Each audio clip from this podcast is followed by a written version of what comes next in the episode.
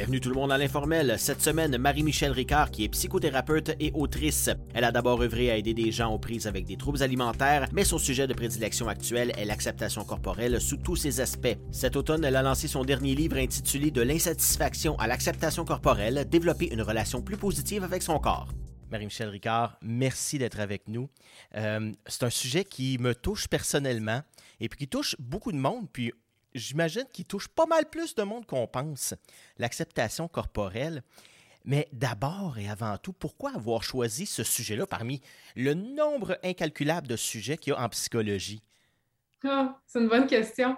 Ben, tout d'abord parce que ça m'intéresse, évidemment. Mais il faut savoir en fait que j'ai commencé en troubles alimentaires. Mmh. Alors, quand j'ai commencé à pratiquer comme psychothérapeute, c'était vraiment ce qui m'intéressait. Fait qu'on est vraiment plus du côté de la pathologie, les comportements très sévères, le trouble alimentaire. Et rapidement, on s'aperçoit, en fait, quand on est spécialisé en trouble alimentaire, qu'évidemment, on touche à l'image corporelle, mais que l'image corporelle, ça touche justement, comme tu le dis, une population beaucoup plus grande parce que ce n'est pas tout le monde qui a une problématique d'image corporelle qui va développer un trouble alimentaire. Et de développer une expertise au niveau de l'image corporelle, bien, ça permet justement d'aller travailler beaucoup plus en prévention, en sensibilisation, et ça permet aussi de pouvoir aller chercher cette population-là qui n'a pas de trouble alimentaire, mais qui peut vivre une détresse assez importante. Parce que j'ai l'impression que ça chapeaute beaucoup de choses. Parce que on peut aller, bon, soit dans les troubles alimentaires, mais on peut aller dans plein d'autres choses, dans, même dans l'autosabotage, euh, dans... Puis, je vais prendre une petite expérience personnelle. Moi, je voulais faire de la radio quand j'ai commencé en communication. Jamais je voulais faire de la télé parce que je regardais les gens qui étaient à la télé et puis je me disais, ben non, j'ai pas la, regarde-moi la face, j'ai pas la face, euh, j'ai pas la face pour faire de la télé. Pourtant, j'en fais aujourd'hui depuis des années puis à un moment donné, on vient qu'on s'accepte, mais au départ, euh, je ne pouvais pas me regarder euh, en, reprise, euh, bien que j'avais de la misère à me regarder parce que, je ne sais pas, j'avais un certain blocage à ça. puis en y pensant, j'y pensais en préparant l'entrevue, puis je me suis dit, mais oui, OK, on peut vraiment aller loin quand on s'aime pas. Puis d'ailleurs, c'est pas s'aimer. Même il y a des grands mannequins qui s'aiment pas. des, des de la beauté qu'on adule partout, puis eux autres mêmes, ils ont de la misère avec certaines parties de leur corps. Fait que ça va loin dans la psychologie. en fait, c'est que là, tu touches à, bien des aspects, puis l'aspect que, que, tu viens justement de nommer, c'est que l'image corporelle, c'est une perception. Puis une perception, là, c'est propre à soi, puis c'est très subjectif. Et, et, c'est pas, oui, mais elle est belle, fait qu'elle n'a pas de problème d'image corporelle. Oui, mais il est beau, fait qu'il n'y a pas de problème d'image corporelle. Mais non, ça ne rapporte pas en tout.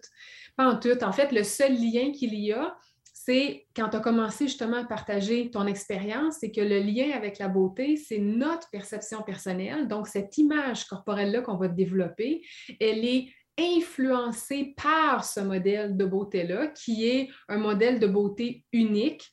Puis ça, c'est très important de le rappeler, unique parce qu'on a, tu sais, on pourrait tous se fermer les yeux et dire, bon, ben imagine-toi, là, en gros, gros guillemets, là, la femme parfaite, l'homme parfait, la personne parfaite, puis on aurait sensiblement toutes les mêmes caractéristiques, dans le sens où on le sait, c'est quoi ce modèle-là qui est euh, envoyé par la société, par les médias, par les images, par les publicités. Ça ne veut pas dire que c'est notre conception nous-mêmes, mais ce modèle-là, envoyé par la société, il est à l'intérieur de nous. On a été surexposé par ce modèle-là et ça l'influence le regard après ça qu'on porte sur nous-mêmes. Mhm. De ce modèle-là, justement, il a été créé quand? Parce qu'on a l'impression, si, je ne sais pas si c'est moi, mais j'ai l'impression que ça a été créé un peu dans les années, mettons, 60, 70. On a commencé avec la mode internationale. Mais il me semble que moi, dans les années 40, 50, l'image corporelle était moins euh, mise de l'avant, si on peut dire. C'était moins, euh, peut-être pas important, mais on, en parlait moins. Peut-être que c'était sous-jacent aussi. Ben, j'aimerais vraiment ça entendre plus un historien ou une historienne parler. C'est sûr que là, moi, j'ai le côté psychologique, je n'ai pas fait d'études en anthropologie, puis je suis certaine qu'il y aurait bien des affaires intéressantes à découvrir là. Ce qu'il faut savoir, en fait, c'est qu'à partir du moment qu'on a une société, Donc, des gens qui vivent ensemble, il y a des normes qui apparaissent, ce qui est tout à fait normal. L'être humain fonctionne de cette façon-là. Et là, mais quand on applique ces normes-là à l'image, bien, on voit que justement, il y a un certain modèle qui se développe. Maintenant, par rapport à l'image corporelle, le modèle a évolué a changé à travers les époques. Donc, le modèle qu'on a maintenant pour notre génération n'est pas le même que nos grands-parents ont eu puis que nos arrière-grands-parents ont eu aussi. Mais ce qu'il faut savoir, c'est qu'il y en a toujours eu un. C'est juste qu'il a changé avec le temps. Puis définitivement, oui, on en parle plus maintenant parce qu'on est davantage exposé. Si on regarde nos arrière-grands-parents, ben, ils n'avaient pas de télé. c'est bien difficile à la radio de t'envoyer une image. Alors, c'est sûr que l'arrivée de la télévision, puis de tout ce qui est visuel, rajoute sur le Sunday tout ce qui est réseaux sociaux. Définitivement, l'exposition devient surexposition à puissance 1000. Euh, puis, on a été longtemps, euh, même dans les médias, à ne pas euh, montrer ce genre de, diversité corporelle. On en parle beaucoup de la diversité corporelle, puis de montrer ça, euh, que à la télé, autant dans les téléromans, on était longtemps, longtemps, c'était des belles personnes. Il n'y avait pas personne qui avait un petit euh, défaut ou un petit handicap. Là, on commence à en montrer. Ça doit quand même aider certaines personnes justement à dire, ben regarde, finalement, je ne suis pas tout seul à vivre mon problème. Oui, mais en fait, je, puis là, je te donne mon opinion. C'est sûr que c'est propre à moi. J'ai l'impression qu'on en parle beaucoup plus qu'on le montre. Fait qu'on est quand même dans une nouvelle ère. Donc, on parle de diversité corporelle, on dit que c'est important. Est-ce qu'on est rendu à montrer la réelle diversité? Personnellement, je ne pense pas. Je pense pas. Par contre, c'est sûr que c'est des choses qui sont lentes à changer, ça s'en vient, puis définitivement, on est sur la bonne voie. Fait que ça, ça mon chapeau professionnel est bien content. C'est correct qu'on en parle de plus en plus, mais la diversité corporelle, en fait, c'est la représentation réelle des corps humains. Donc, plusieurs corps différents, pas trois corps différents. Donc, en ce moment, ce qu'on remarque, c'est que ça commence, mais on est encore dans une exposition qui est très limitée. Ce qu'on veut, dans le fond, c'est que tout le monde puisse se reconnaître dans l'image, ce qui n'est pas le cas. Alors, tant qu'on ne sera pas rendu là, ça ne sera pas une réelle diversité. Ceci étant dit, c'est sûr qu'il y a des limitations, puis bon, on a plein, plein, plein d'obstacles, mais je pense que c'est quand même important de comprendre que la diversité corporelle, c'est la représentation réelle elle. C'est pas Ah, OK, on a vu une personne qui est un petit peu plus grosse. Vive la diversité. Non. c'est un pas dans la bonne direction, mais euh, C'est un pas, dans la bonne direction. Voilà. C'est pas, pas gagné, on le voit.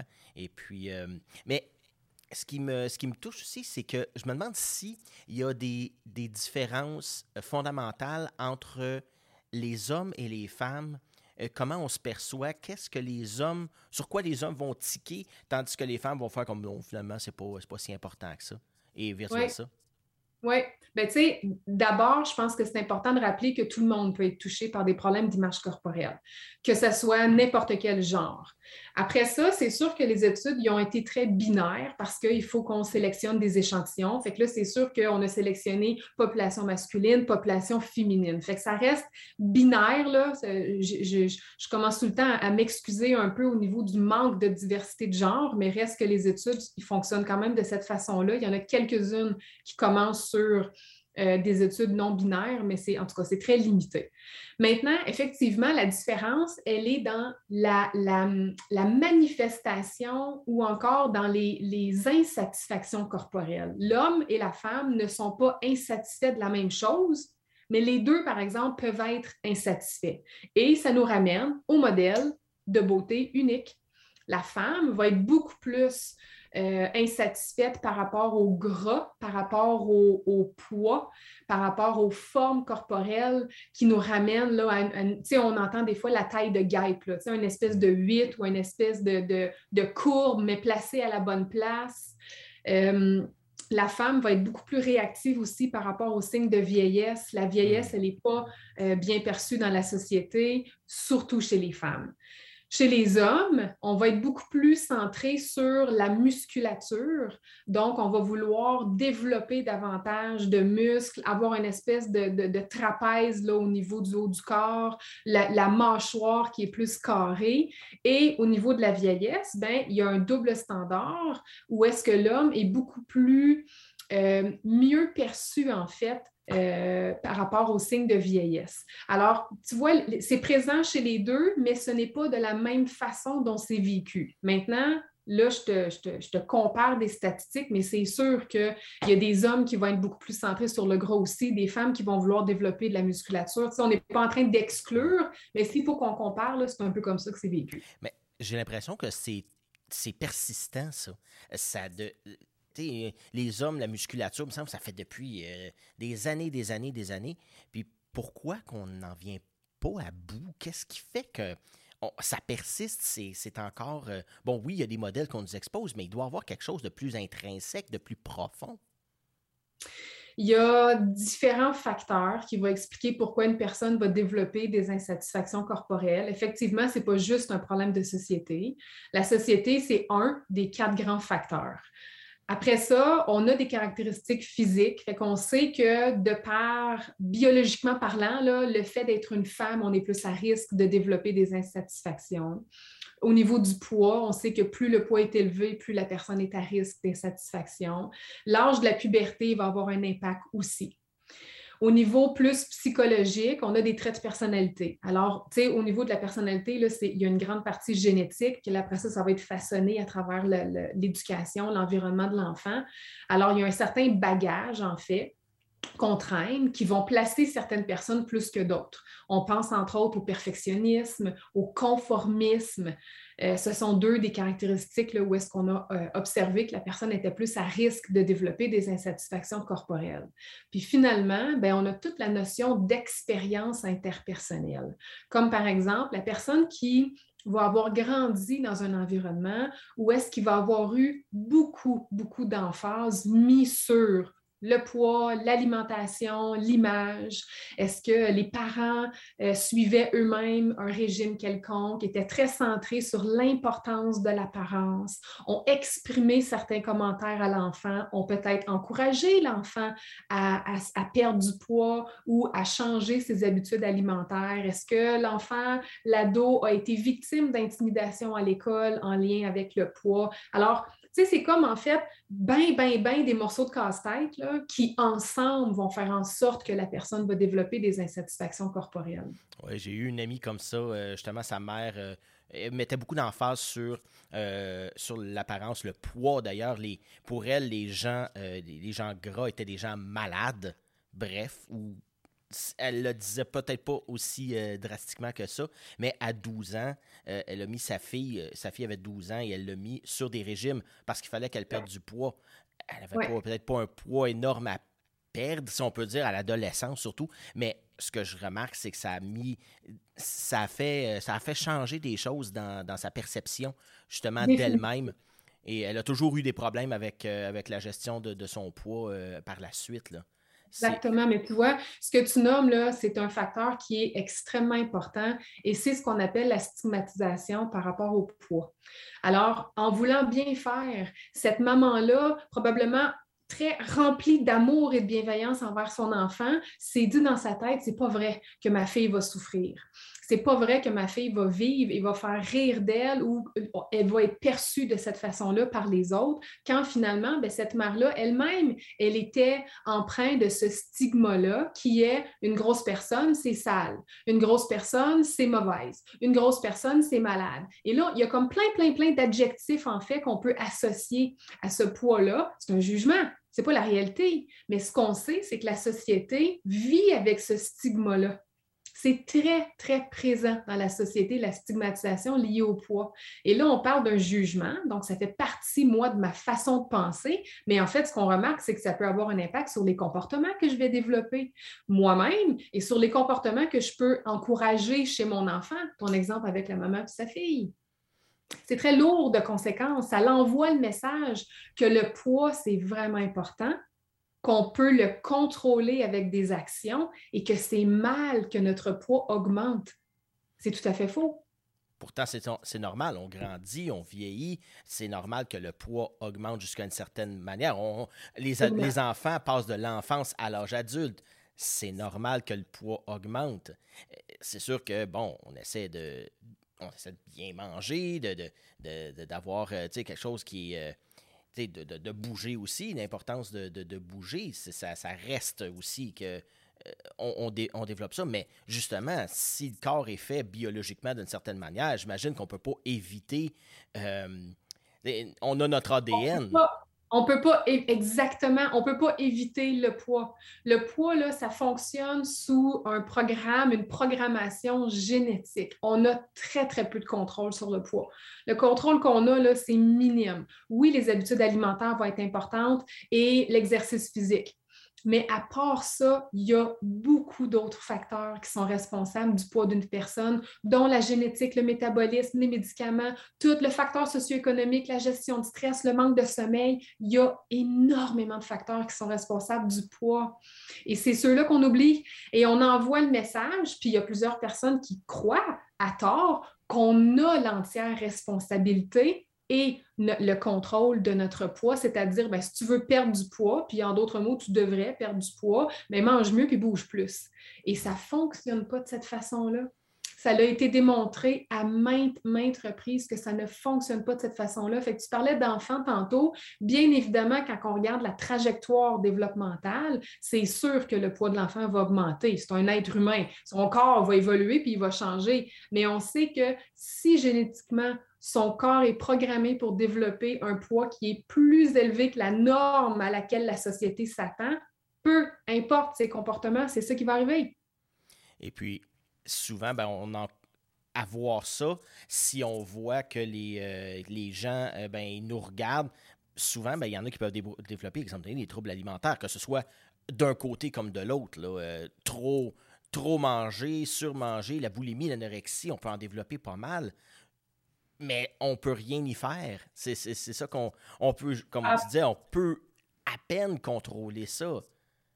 Bien là, le trouble alimentaire, c'est comme, c'est la maladie en fait qui va s'être développée. C'est sûr qu'on a un contrôle sur l'aide qu'on va décider d'aller chercher, les choix après ça qu'on va faire de s'investir dans un cheminement, dans une thérapie. Mais c'est sûr que si tu fais référence au poids, on a très peu de contrôle sur ce poids-là. Et c'est malheureux en fait parce que les personnes justement qui à la base ont une insatisfaction corporelle, qui ont après ça certains traits de personnalité qui vont les mettre plus à risque de développer un trouble alimentaire, puis là, rajoute dans la balance tous les autres facteurs qui, sont, qui, en fait, qui doivent être présents pour qu'une personne développe un trouble alimentaire, il y a énormément de détresse après qui va suivre. Quand le trouble alimentaire est en place, la personne, elle est malade. C'est une maladie, un trouble alimentaire. Et là, tu nommes l'anorexie, la boulimie, il y a l'hyperphagie aussi qui existe, puis il y a tout ce qu'on appelle le trouble alimentaire autrement spécifié. En d'autres mots, ce sont des troubles alimentaires associés à une grande détresse, mais qui ne sont pas classiques entre guillemets. Tu sais, la checklist, dans, le fond, là, il manque peut-être une cause, mais c'est ça reste un trouble alimentaire. On pense entre autres à quelqu'un qui pourrait présenter une anorexie, mais où est-ce que le poids n'est pas nécessairement en sous-poids, donc il n'est pas faible.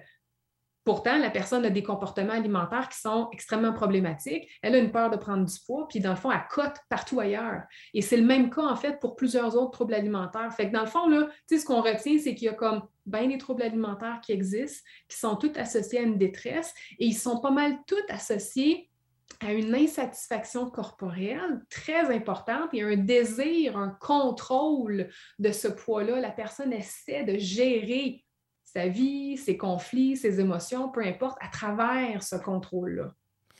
J'ai vu une annonce euh, qui passe à la télé euh, pour un certain médicament et ce qui m'a horripilé un peu, ce qui m'a fait dresser le poil sur les bras, c'est la, la, femme regarde avec son ami puis elle dit Ah, ça c'est moi il y a cinq ans, ça c'est moi il y a trois ans, puis ça c'est moi aujourd'hui. Du genre, j'ai pris du poids. Euh, et puis, elle s'en va voir le médecin, puis le médecin dit ben, c'est pas de votre faute. L'obésité, c'est une maladie chronique. Mm-hmm. Hum, je ne sais pas. Euh, moi, ça m'a ça, touché personnellement. Je me dis mais voyons donc, on n'est pas malade. Mm-hmm. Euh, on n'est pas atteint d'obésité, me semble. Je ne sais pas si je me trompe. Mais...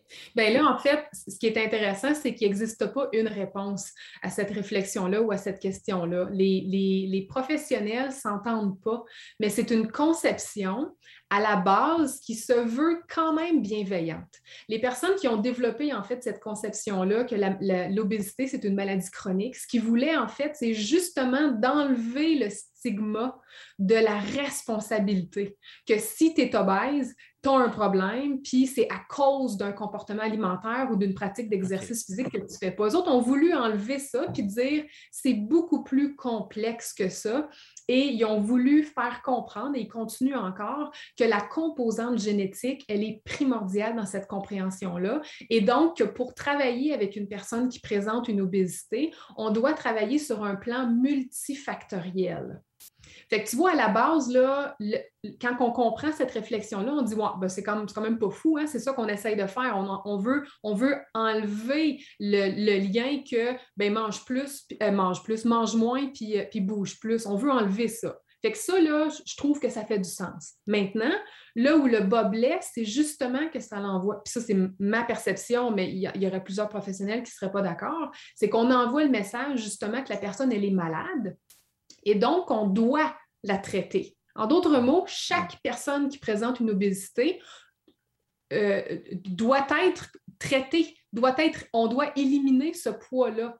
Fait que c'est là où est-ce que quand on travaille plutôt en acceptation corporelle, on se dit OK, mais on veut, on veut quoi? On veut comme éliminer l'obésité de la Terre? C'est là où est-ce qu'on se dit, là, il nous manque quelque chose.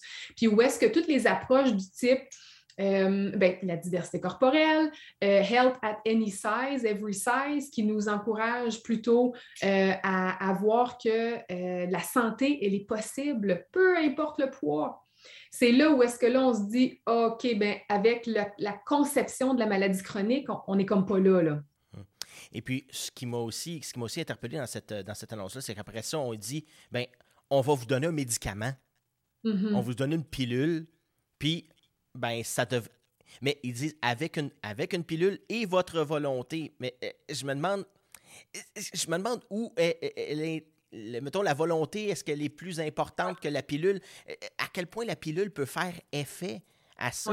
C'est quoi son ben, importance? Là? C'est là, je trouve, où malheureusement, en voulant peut-être bien faire, on encourage un stigma. On est en train de dire en fait que si ça ne fonctionne pas, donc si cette personne-là prend le médicament et demeure au poids X, ah bon, ben c'est parce qu'elle n'avait pas assez de volonté. Alors, on est en train de lui remettre la faute, ce qui est, ce qui est faux et ce qui est dommageable. Tu sais, au niveau de la stigmatisation, là, juste les, jugements qui, sont, qui sont portés à travers la société, ça a énormément d'effets néfastes sur la population peu importe qui, peu importe son poids, ça a beaucoup d'impact négatif. Alors, je trouve que malheureusement, on, a, comme, on a comme manqué le bateau. Je n'ai pas vu l'annonce, puis je comprends pas, puis je connais pas le, médicament dont tu parles, mais juste le fait de rentrer la volonté, en fait, dans la balance, je trouve que c'est possiblement très dangereux. Puis aussi, euh, l'acceptation corporelle, ça peut mener non seulement à. Bon, on a parlé de troubles alimentaires, mais ça peut mener à d'autres choses aussi. Je parlais d'auto-sabotage en début d'entrevue. Euh, j'écoutais euh, justement euh, Les Simpsons la semaine passée. Et puis, Mo, qui, est, qui lui se trouve laid, mais archi laid, avait rencontré une femme qui voulait être lui, qui, qui, l'aimait, qui, qui, mais lui s'auto-sabotait.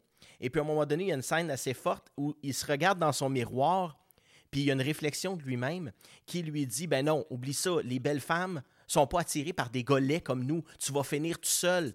Puis à un moment donné, il, prend, un bâton de baseball, puis il frappe, dans le miroir, puis finalement, il brise le miroir. Puis là, ça y redonne chaque parcelle qui, reste encore, il lui donne une autre réflexion de lui-même, qui dit finalement, tu vas être tout seul, tu vas finir ta vie.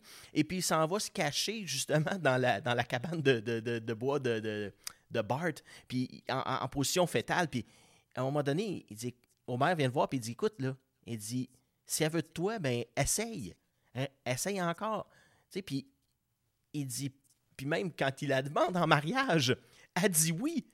Puis il dit, ah non, c'est bon, ok, c'est beau, euh, je m'en vais. Elle dit, ben non, j'ai dit, il t'as dit oui. Elle dit, ben oui, j'ai dit oui. C'est justement, puis de voir ça, ça m'a fait penser, j'ai dit, mon Dieu, Seigneur, ça, ça peut aller loin. Dans, le, dans la psychologie, justement, dans, dans, dans notre façon dont on s'auto-sabote. Oui, mais tu sais, en fait, ce que tu parles, c'est qu'on n'est plus juste dans l'image corporelle, on est vraiment sur la représentation de soi.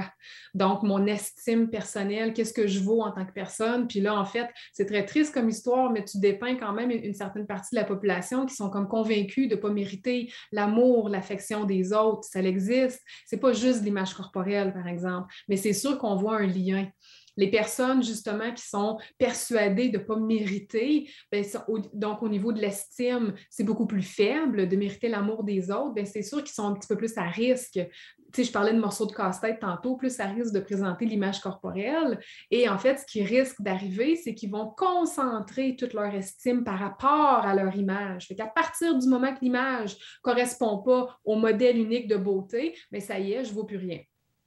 Puis c'est là aussi où est-ce qu'il y a une erreur de pensée. Il y a beaucoup de personnes qui viennent nous consulter qui vont dire si au moins je peux ressembler à ça, si je peux perdre ce poids-là, puis enfin être beau ou être belle, je vais pouvoir me trouver un chum, une blonde, je vais pouvoir me trouver un emploi, je vais pouvoir réussir ma vie écoute, hein, la beauté a le dos large. Là. Puis en fait, malheureusement, ce que les personnes se rendent compte, c'est que si jamais ils réussissent, parce que souvent c'est voué à l'échec parce qu'on n'a pas de contrôle, très peu de contrôle sur notre poids, si jamais ils réussissent à modifier une certaine partie de leur apparence, de leur poids, bien souvent ils se rendent compte que mais non, on n'a pas plus de chum ou de blonde, puis non, on n'a pas plus d'emploi, parce que ça ne peut pas appartenir tout à l'image. Tes compétences t'appartiennent, tes qualités t'appartiennent, l'estime personnelle, c'est important de le développer. Donc, la connaissance de soi, je ne suis pas en train de parler de beauté là-dedans, là.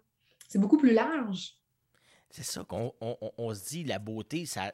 Ce que ma mère me dit la beauté, ça n'amène pas à souper. c'est vrai, dans le fond, on, se rend compte que finalement, il y a des gens qu'on regarde et on dit Mon Dieu, c'est pas le, paragon de beauté, mais il, attire. la personne rentre dans une pièce et puis elle dégage un, certain, euh, certain charisme qui te fait oublier sa beauté corporelle. Ben, j'ai le goût de te dire que c'est plate qu'on l'oublie dans le sens où ce qu'on veut, en fait, c'est d'élargir notre conception de la beauté. C'est de pouvoir, tu sais, dans le fond, à la question, c'est quoi la beauté? On veut pouvoir rentrer là-dedans plein de qualificatifs. Oui, certains qui ont peut-être un lien avec l'apparence, mais beaucoup en lien avec les qualités, les compétences, toutes. Et on va se quitter là-dessus pour le premier segment. J'aimerais remercier tous ceux qui sont euh, qui sont à l'écoute euh, via ma TV ou via euh, TVC Basse-Lièvre. On est sur Apple Podcasts, Spotify, YouTube. On a une page Facebook aussi. Venez nous voir là-dessus. Merci. Eh bien, c'est, fou comment on peut en parler, puis euh, on peut en parler longtemps. On, va venir justement sur changer, le, changer notre perception de la beauté. Et puis, je, je, me suis peut-être mal exprimé tantôt, mais c'est justement ça. les personnes qu'on, qui sont peut-être pas euh, belles selon le, le, le, stigma, modèle unique, le modèle unique mais qui dégagent un charisme. Euh, on les regarde puis on dit, on, les voit, on les voit beaux. Je disais qu'on oublie euh, ça, mais ça rentre que tu as le goût d'être avec cette personne-là. Peu importe ce qu'elle. peu importe l'aspect physique qu'elle a, tu as le goût d'être avec cette personne-là. Parce que elle, elle, euh, elle, on ne focus pas sur ce qu'elle a l'air, mais sur ce qu'elle est en, en grosse partie, en, je dirais, en totalité exactement, toute sa personne. C'est ça qui est important dans le fond. On est des êtres humains. Fait que l'important, c'est de développer un lien ensemble, c'est d'apprendre à se connaître. C'est sûr qu'au niveau de la première impression, on le sait que le cerveau fonctionne comme ça. C'est un stimulus visuel, auditif, et qu'on va regarder. Mais après, il faut se donner la chance d'apprendre à se connaître. Et on le sait que pour développer un, rapport plus positif avec son corps, donc pour avoir une image corporelle plus positive, on veut, entre autres, développer une conception de la beauté qui est beaucoup plus large. Donc, la générosité, ça fait partie de la beauté. Le charisme, ça fait partie de la beauté. On veut pouvoir rentrer plein de caractéristiques là-dedans, justement, pour pas se centrer uniquement quand on, quand on parle de, de modèle de beauté unique. C'est comme trois, quatre caractéristiques physiques, point final. On veut pas ça, on veut élargir.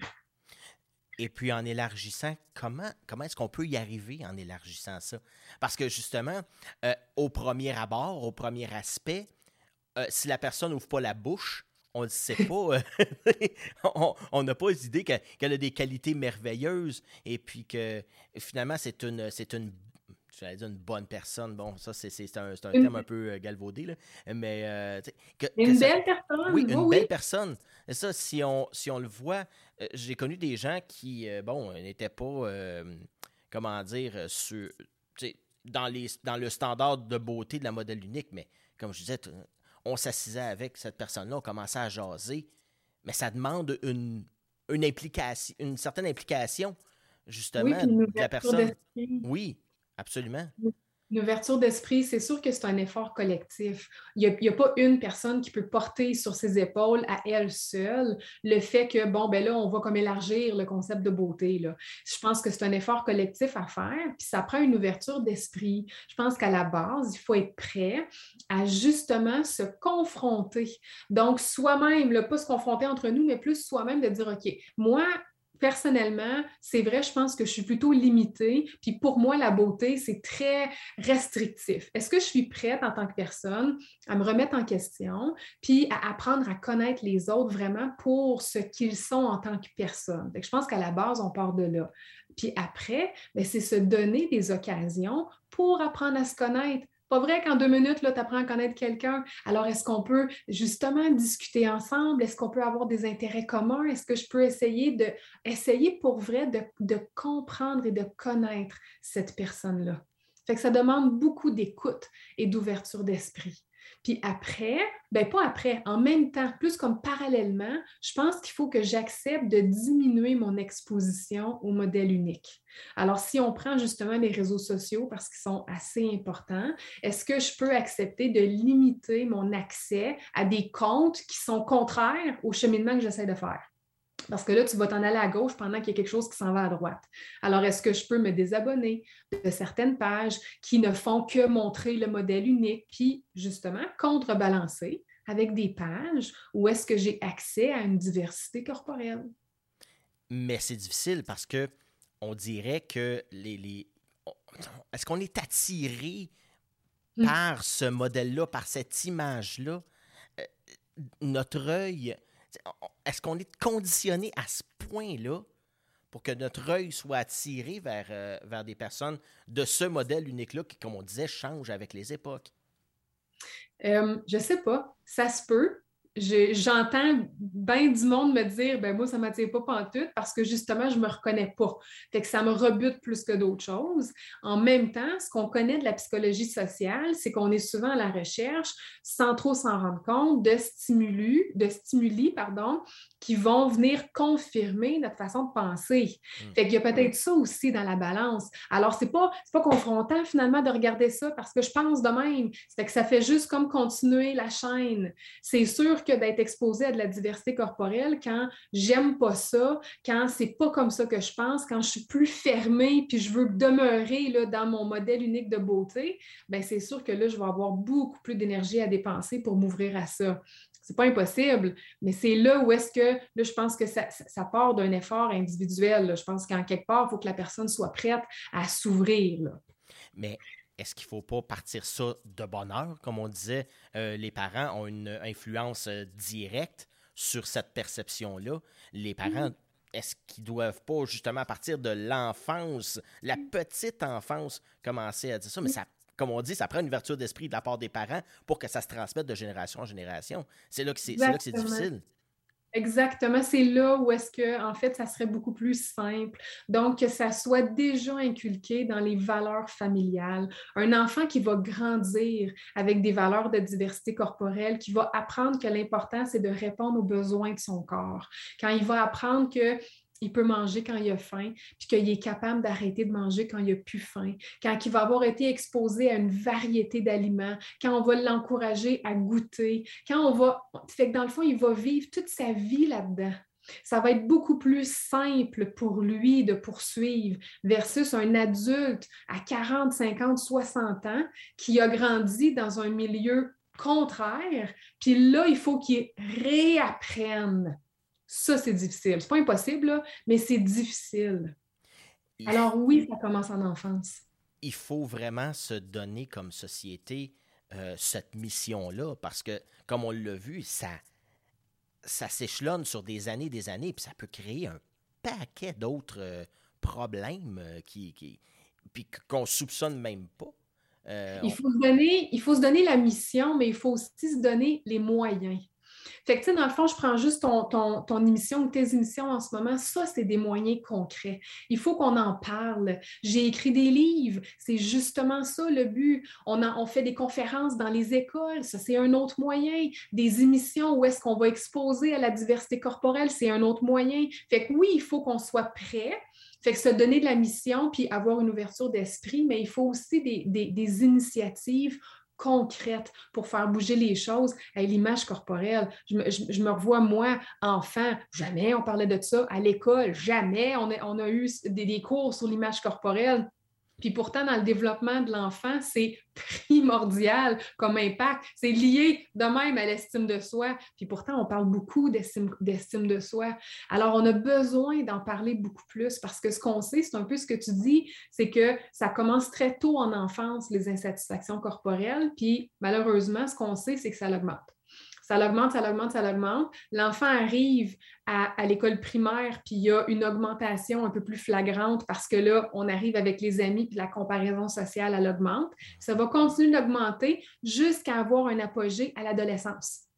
Puis là, après, ben, ça ne redescend pas, ça va continuer à se stabiliser jusqu'à l'âge adulte. Puis c'est encore présent à l'âge adulte. La seule différence qu'on voit, c'est qu'à l'âge adulte, on commence à s'en foutre un peu. Fait qu'on n'est pas moins nécessairement insatisfait, fait qu'on est autant insatisfait, mais on commence à, lâcher prise dessus, mettons. C'est ça un peu la différence à l'âge adulte. Fait c'est assez présent là, au niveau de la société, dans nos vies, l'insatisfaction corporelle. Oh, ben, ça me fait sourire parce que c'est justement ça. Je l'ai vécu moi-même. Puis en étant exposé à la télé, eh ben, justement, c'est comme, je, ris souvent, je passe, puis bon, je, tourne les, je tourne chaînes, et puis bon, encore ma grosse face à la TV. mais j'en ris, parce que bon, à un moment donné, j'ai compris que je ne pouvais pas rien y changer. Tu sais, si je veux changer de visage, ben, il faut littéralement que je me que j'en remette une autre. on ne peut, pas, on peut pas y remédier. On est là, euh, et puis, ben, il faut vivre avec. C'est ça, qui est, c'est ça qui est plate à dire, mais à un moment donné, on, a le corps qu'on a, on a le corps qui nous a été euh, donné. Euh, mais, tu sais, tu sais quoi, je t'écoute puis je me dis, je trouve ça plate qu'on trouve ça plate. Oui. Tu sais, il ben, faut bien que je vive avec, là, c'est mon corps. C'est plate, c'est plate à dire, ça. on, est, on est un être humain, on vit, notre corps change, puis on a un corps qui nous appartient. Je trouve, ça, je trouve ça plate puis dommage qu'on soit confrontés encore et encore à des images qui ne nous ressemblent pas, puis que l'impact de ça, c'est qu'on a internalisé qu'on n'est pas normal, qu'on n'est pas correct. Je trouve ça triste. C'est ma grosse déformation professionnelle, mais je trouve ça triste qu'on soit là. Puis c'est pour ça que les initiatives en termes d'image corporelle sont vraiment importantes pour sortir de ça, pour enfin se dire, bien, qu'est-ce que tu veux que je te dise? On est tous corrects. On a tout un corps différent. Mm. C'est bien correct. Tout le monde est beau, là. Oui, c'est ça. C'est ça qu'il faut dire. Tout le monde est beau. Euh, c'est pas parce qu'on a euh, qu'on ne fit pas dans le moule, comme on dit. Ben, quel est le moule? Dans le fond, c'est quoi la normalité? Il n'y en a pas. Oui, mais tu sais, ça, c'est intéressant parce que la normalité, c'est un terme de société. Ce qui est normal, c'est la majorité. Puis quand on sort de la norme, quand il y a un écart par rapport à la norme statistique, c'est ça qu'on qualifie d'anormal. Fait que c'est sûr qu'on s'en sortira pas dans le sens qu'il va toujours avoir des normes, il va toujours avoir un modèle de beauté, mais il faut être capable de voir outre ça. Puis surtout, on peut se positionner. On peut se dire, ben moi, je ne fit pas là-dedans par choix. Je ne veux pas. Je porte ce que ça me tente de porter. Je me maquille si ça me tente de me maquiller. Je me peigne parce que moi, ça me fait du bien, mais pas par obligation de société. Hmm. Je, regardais justement euh, la série euh, Sans rendez-vous euh, sur Internet. et puis, il y a quelqu'un, un, un, jeune homme là-dedans qui est non-binaire. Et puis, hmm. il, il se cache dans le fond de sa, de, de, de, sa blonde parce que justement, elle dit ben, c'est pas parce que t'es pas parce que j'ai le goût de mettre une robe que nécessairement euh, j'aime pas les femmes. puis même sa conjointe ne le comprenait pas. Et puis même mm. à l'intérieur de la clinique, il y a des c'est une clinique de santé sexuelle l'histoire et puis il y a des gens, des docteurs même qui, qui, qui ben, pas qui l'harcelaient mais qui, qui le narguaient un peu là, euh, euh, à cause de à cause de ce qu'il est. Mais dans le fond, il est un être humain comme tout le monde. Et puis, euh, il a bien le droit de, se mettre du maquillage. Puis même, je regardais, je pense que je regardais le baseball et puis j'ai noté quelque chose il y avait un, receveur qui avait du cutex sur ses ongles, je ne sais pas, qu'il y avait une marque sur ses ongles, justement pour que le lanceur le voit, le voit mieux. Mais je me dis, est-ce que c'est du cutex qu'il y a sur ses ongles ou quelque chose comme ça? on s'entend, c'est viril, le sport. Puis, euh, ben, non, ça doit être parce que justement, le, pour, pour, se faire voir. Puis, même à ça, s'il y avait le coup de s'en mettre, il peut s'en mettre pareil. Mais ça fait réagir. Oui. Ça fait réagir, puis c'est normal que ça fasse réagir. On est, on est, on est dans une société, je reviens souvent, c'est le mot-clé d'aujourd'hui, ça a l'air, là, on revient avec des normes. Fait que c'est normal que ça fasse réagir. Je pense que l'important, c'est l'étape qui vient après. Fait que c'est d'être capable de dire, de prendre conscience que, oups, ça me confronte. C'est vrai, c'est un peu, c'est un peu différent, beaucoup différent. Maintenant, comme tu dis, ça reste une personne humaine. On est tout humain, et on a tous des choix. C'est ça qu'on veut justement inculquer à nos enfants, que tout est correct. Ça tente d'en mettre du cutex, ben t'en mets du cutex. ça tente de porter une robe, tu portes une robe, ça finit là. C'est comme ça qu'on va se développer en, concordance avec nos intérêts, avec nos valeurs, puis on va devenir une personne authentique. Et puis, j'ai abordé pas vraiment le sujet, parce, mais je veux y venir les fameuses chirurgies esthétiques. Mm-hmm. Parce que j'imagine que c'est en lien direct avec si on fait faire des, chirurgies, notamment, bon, on va parler de Botox, euh, beaucoup chez les femmes. Ça commence chez les hommes aussi à être pas mal, euh, pas mal euh, intéressant chez les hommes aussi. les hommes, ils voient certaines, certaines choses. puis on s'entend, le Botox, ça n'a pas été créé pour ça du tout. Ça a été créé pour, généralement, les migraines à la base. Euh, mm. Mais euh, là, on, se rend compte que, bon, avec ça, les, les augmentations mammaires qui sont, je mm-hmm. pense, une des chirurgies, sinon la chirurgie la plus euh, faite là, au niveau esthétique, si je ne me trompe pas. Peut-être le botox vient. C'est dans les plus. Dans les plus, oui. Je me souviens plus c'est laquelle. C'est sûr que les chirurgies esthétiques, en fait, c'est vraiment une réalité très importante. de par son accessibilité, elle n'est pas elle n'est pas présente chez tout le monde qui euh, présente de l'insatisfaction corporelle. Puis c'est pas non plus, tu sais, dans le fond, c'est un des moyens. Le moyen le plus fréquent, en fait, quand on souffre d'insatisfaction corporelle, c'est le contrôle du poids. C'est celui-là qui revient le plus souvent. La chirurgie esthétique, c'en est un autre.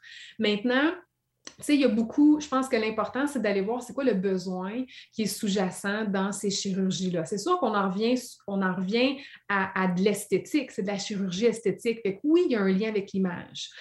Euh, ce qu'on remarque, par exemple, c'est que ce n'est pas tout néfaste. Alors, il y a certaines personnes pour qui ça va calmer une certaine détresse et ça va finir là. Malheureusement, on voit par exemple qu'il y a une partie de la population en chirurgie esthétique pour lesquelles ça finira pas là et il va y avoir une répétition en fait d'interventions. Ce pas toutes des chirurgies, des fois le botox, c'est une intervention esthétique euh, ou est-ce que ça va être répétitif parce que l'effet n'est pas permanent. Et la personne est comme un peu dans un conditionnement. Alors, on va chercher ce moyen-là, ça fonctionne à court terme, je me trouve belle, je corresponds au modèle de beauté que je veux. Et là, ben, quand l'effet s'estompe, ben, je recommence. Tu sais, si pour cette personne-là, ça fonctionne, puis c'est ça qu'elle veut, ben c'est son choix. C'est un choix très personnel. Si on le regarde sous l'angle thérapeutique, sous l'angle détresse liée aux insatisfactions corporelles, ben on conclut en fait que la chirurgie, c'est plutôt comme un plaster. Alors, ce n'est pas quelque chose qui va aller... Euh, on n'est pas dans un objectif d'acceptation corporelle. On est dans un objectif de modification corporelle. Fait que c'est important d'aller voir, tu as répondu à quel besoin quand tu es allé, puis c'est tout ça que tu voulais. Ça l'a-tu travaillé ce que tu voulais que ça travaille? Parce que dans le fond, ça devient, on, le dit, ça devient plus profond que ça. C'est pas, euh, pas, seulement, pas seulement du miroir, c'est vraiment, comme on disait, de, de, penser qu'on est. Euh, dans, dans, un système, dans une société qui, qui promouvoit ça, est-ce que nous autres, c'est juste pour fitter dans la gang? Ou c'est plus, c'est plus profond que ça? Ça, ça vient. Il, y a, peut-être pas chez tout le monde, qui vont faire des chirurgies, mais j'ai vu un, cas aux États-Unis, une, une, femme qui qui décidait, même au péril de sa vie, de se faire augmenter les seins d'une manière absolument incroyable. je pense qu'il y avait plus de lettres dans l'alphabet pour dire son bonnet, tellement que c'était, c'était immense. Euh, et puis même, ses enfants lui disaient ça, lui disaient, maman, son fils disait, maman, pourquoi tu fais ça? Pourquoi mm-hmm. tu vas jusque-là? Mais c'est sûr qu'il y a des extrêmes dans tout. Là. Mm. Je ne pense pas que c'est représentatif de la clientèle en chirurgie esthétique, cet extrême-là. Il y a certaines personnes, je pense entre autres aux personnes qui ont été malades, euh, qui ont été amputées. Euh, qui ont eu certaines, euh, certains euh, effets secondaires physiques suite à, je ne sais pas moi, des accidents. C'est sûr que c'est une clientèle, des fois, qu'on va retrouver en chirurgie esthétique, puis où est-ce qu'on va entendre qu'il y a eu une ou deux chirurgies et que c'était fini après, que le besoin, en fait, c'était comme un peu de retrouver leur corps et que la chirurgie a aidé à ça. Fait qu'on n'est pas tant, c'est sûr qu'il y a un lien avec le modèle de, beauté, on ne peut pas l'exclure à 100 mais ces personnes-là, ce que j'entends ou ce que j'ai retenu, c'est beaucoup plus où est-ce que je veux retrouver mon corps d'avant. Alors, ça a calmé cette détresse-là. ça, c'est comme euh, une, partie de la clientèle. Un peu comme les femmes qui ont, euh, qui ont subi des mastectomies euh, suite à un cancer du sein. Ça, et puis souvent, ça, ça redonne pas, pas une estime, mais ça redonne une. je retrouve, je retrouve mon qui corps. je suis, dans le fond. Exactement, exactement. Ce qui est différent de chirurgie ou d'intervention esthétique qui sont uniquement reliées à euh, défaire les signes de l'âge. Tu sais, veux, veux pas, là, je veux dire, euh, elle n'existe pas la fontaine de jouvence. Euh, on vieillit, puis le temps y avance tout le temps. Fait c'est sûr que ton corps va vieillir, puis c'est tout à fait normal qu'il vieillisse. C'est comme ça que le corps vieillit, avec des rides, la peau, ça change. Alors, quand on est dans des interventions esthétiques pour contrer un effet normal du vieillissement du corps, c'est là où est-ce qu'on se dit, ben si tu choisis cette voie-là, tu n'es pas fini, là, parce que tu finiras jamais de vieillir. Là. Non, puis surtout, on s'entend, ça coûte, euh, ça coûte des sous. Là. Il, y a, un coût à ça euh, assez important. Euh, il y a des gens qui vont dépenser des dizaines de milliers de dollars justement ah pour contrer les. Et puis les compagnies, ben, ils sont pas folles. Il y a, il y a, il y a, de l'argent à faire là. Fait qu'on va, va, vous en on va vous en promouvoir des crèmes, puis des ci, puis des ça, puis anti-âge. C'est la même chose avec l'industrie de l'amaigrissement. Tu sais, ça fait longtemps qu'ils l'ont compris, qu'il y avait de l'argent à faire là, là. Écoute, c'est des milliards et des milliards et des milliards année après année, puis pourtant, ça fonctionne pas. Tout le monde le sait. C'est pas grave, ils continuent à faire des profits pareils. Euh, et puis, euh, est-ce que euh, chez l'homme, justement, est-ce qu'on en parle encore beaucoup de ce qu'on a entre les deux jambes? souvent, est-ce que c'est encore un facteur qui, qui revient dans la non-appréciation? On va parler, bon, les seins chez les femmes, des fois, il y en a qui n'aiment pas leurs seins. Il y a quelque chose à faire là. bon, il y a des chirurgies, mais chez l'homme, il n'y a pas grand chirurgie ben qui existe. Est-ce que c'est encore un c'est pas une manifestation qui ressort au niveau des insatisfactions corporelles.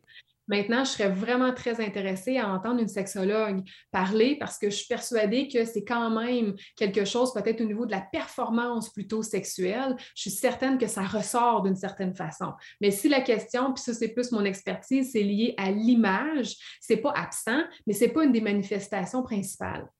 Ah, d'accord. Au moins, ça, justement, ça serait intéressant, justement, du côté sexologie, euh, à voir, parce que justement, c'est des choses qu'on parle pas, euh, c'est caché, ça se voit pas. Euh, et puis, mm-hmm. justement, il y a des gens qui peuvent peut-être être, insatisfaits de ça, de ce côté-là, mais qui n'en parleront pas.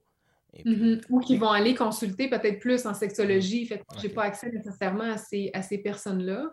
Mais je ne serais pas surprise, par exemple, qu'il y ait quelque chose. Parce que c'est sûr que, si on rentre un peu dans la pornographie, il y a des belles études qui ont été faites en lien avec l'image qu'on reçoit pornographique, qui est très. Il y a un écart avec la réalité au niveau de la texture de la peau, au niveau justement de la longueur du pénis, euh, euh, par exemple. Alors, il y a vraiment un écart entre l'image à laquelle on est exposé la réalité quand je me regarde dans le miroir. Puis oui, ça peut avoir un impact sur des insatisfactions corporelles.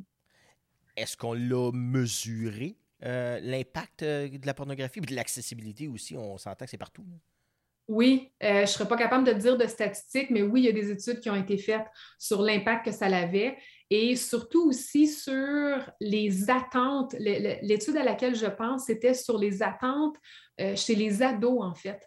Euh, si leur exposition à la sexualité, c'est de la pornographie, ça va modifier leurs attentes en termes, exemple, de durée de la relation sexuelle. Alors, eux autres vont peut-être s'attendre justement à retrouver, comme par exemple, le corps d'une femme qui ressemble à la pornographie, puis à avoir une relation sexuelle qui va durer à peu près trois semaines et quart, avec l'exposition qu'ils ont eue, ce qui est totalement faux, ça marche pas de même.